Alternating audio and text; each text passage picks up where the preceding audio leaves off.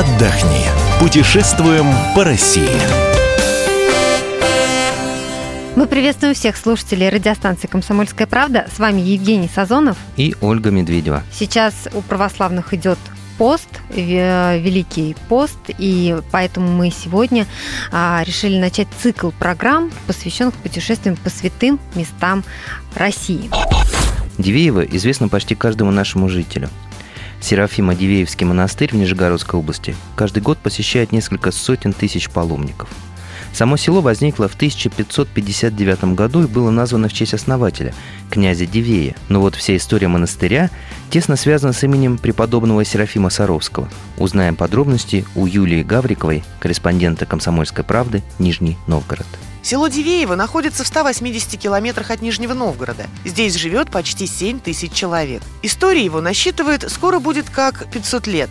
Появилось село на карте России в середине 16 века, после взятия Казани войсками Ивана Грозного. Но известно Дивеево благодаря тому, что долгие годы провел здесь преподобный батюшка Серафим.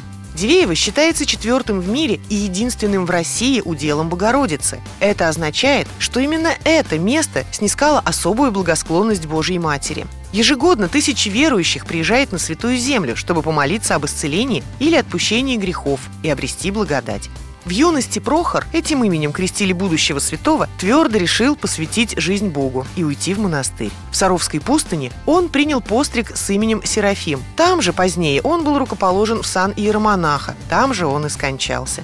Всю свою жизнь преподобный Серафим проводил в молитве, и найден он был бездыханным, но стоящим на коленях перед образом Пресвятой Богородицы. Преподобный Серафим Саровский, русский чудотворец, спасавший людей от телесных и душевных хворей, стал одним из самых любимых и уважаемых святых в православии. В Дивеево обязательно посетите один из 15 местных источников или съездите на особо чтимый источник батюшки Серафима в Цыгановке. Это в 14 километрах от села. Наберите там святой водички, и скупайтесь. Женщинам и девочкам необходимо взять с собой платки и юбки, а для купания – сорочку. Все это можно купить и на месте, но в дни торжеств из-за скопления паломников могут возникнуть трудности. И, конечно, обязательно пройдитесь по канавке Богородицы, по которой, как свидетельствовал батюшка Серафим, ступала сама Матерь Божия. Лучше Лучше всего, говорят, ходить по ней ночью, с трех до четырех часов. В это время сама Царица Небесная здесь бывает и является избранным. В Троицком соборе, главном храме монастыря, хранятся чудотворные иконы и мощи батюшки Серафима. Указание строить его дал сам святой старец. Во время строительства храма происходило немало чудес. Хотя зимой он был заколочен, внутри постоянно слышались звуки работы, а временами над собором видели необыкновенный свет.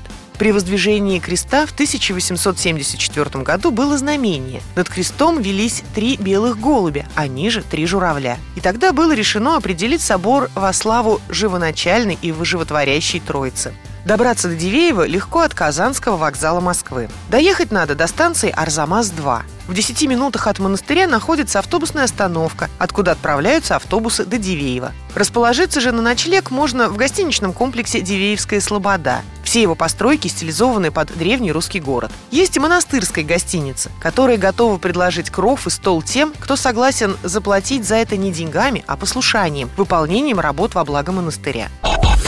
Веденская Оптина пустынь. Это такой мужской монастырь недалеко от города Козельска Калужской области. От Москвы до Козельска можно добраться на автобусе от станции метро Теплый стан. Ехать примерно 5 часов. Цена билета 600 рублей. От Козельска до монастыря можно добраться на маршрутке. Жень, ну должна тебе сказать, что вот я ехала не на маршрутке, мы ездили туда на машине по трассе М3. И вот по указателям нужно ехать сначала на Калугу, а затем на Козельск. Но вы не промахнетесь, это совершенно точно, потому что представь себе огромное поле, и посередине него стоит монастырь.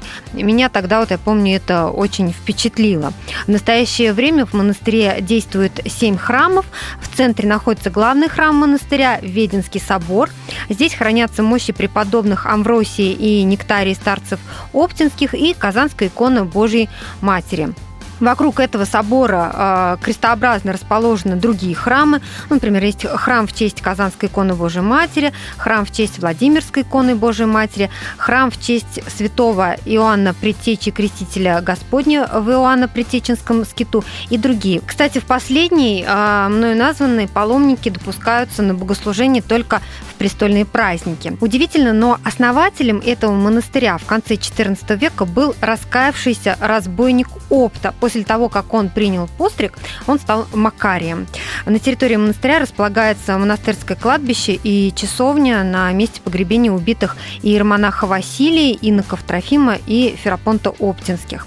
А, особенно красивая территория этого монастыря летом, потому что там очень много роз посажено монахами, и вот аромат этот роз буквально витает в воздухе.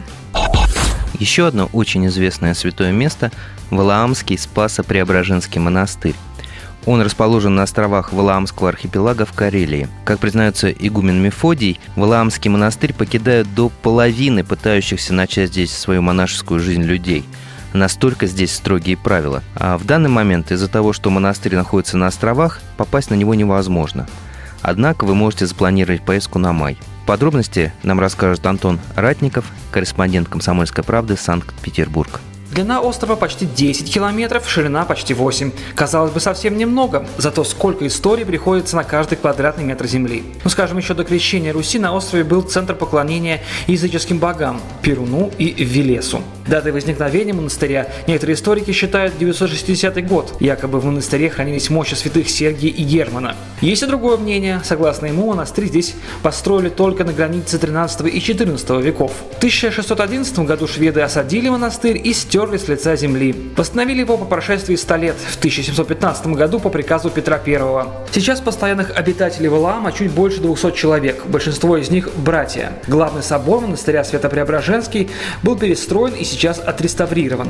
Там сейчас можно услышать знаменитое валамское церковное пение. Одна из самых старых и впечатляющих достопримечательностей на острове Скит Александра Сфирского. Он находится в 8 километрах от монастыря. А на юге острова Валам сохранились остатки сооружений линии Маннергейма. Они будут интересны любителям военной истории. Валам и Петербург разделяет 318 километров, но Валам это остров, а значит попасть на архипелаг можно только по воде. И тогда, когда откроется навигация, то есть начиная с мая. Вариантов несколько. Можно купить турпутевку на теплоход из Петербурга. Отправляется судно в 19 часов вечера и прибывает обратно в 8 часов утра уже третьего дня пути. То есть на острове вы проведете около 12 часов и успеете осмотреть почти все достопримечательности. Цены начинаются от 8 тысяч рублей за одного человека в двухместной каюте. Другой вариант добраться на автобусе из Петербурга до Приозерска за 250 рублей. В будние дни на остров ходит пароход, а в выходные к нему добавляется метеор. Цена что на пароход, что на метеор, который отвезет везет вас на Валаам 540 рублей. Время в пути полтора часа. Ну а если вы хотите остаться на острове подольше, то пожалуйста, там есть три гостиницы.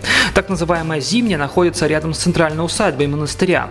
В ней больше 20 двухместных номеров. Те, что похуже, стоят 2300, получше 3400 рублей. Игуменская гостиница чуть дороже, от 2800 рублей, зато там можно заказать завтрак, он стоит 120 рублей. Там же можно заказать индивидуальную экскурсию на 3 часа по острову за 1200, а в группе она обойдется в 2-3 сотни, не больше. Ресторанов на острове нет, есть трапезные. Там обедают паломники, которые приехали в монастырь на послушание. Например, они могут выполнять какую-то несложную работу, мыть посуду. А для туристов у пристани есть кафе. Там можно взять пирожки, шашлыки, рыбу. Все достаточно вкусно и относительно недорого. Сегодня мы рассказали вам о путешествиях по святым местам России. Весь архив наших программ вы найдете на сайте fm.kp.ru. Ищите нас также в социальных сетях, в Фейсбуке, ВКонтакте, в Одноклассниках. Мы убираем для вас лучшие туристические маршруты России.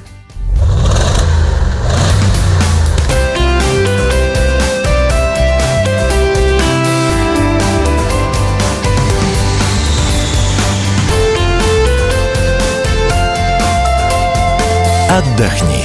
Путешествуем по России.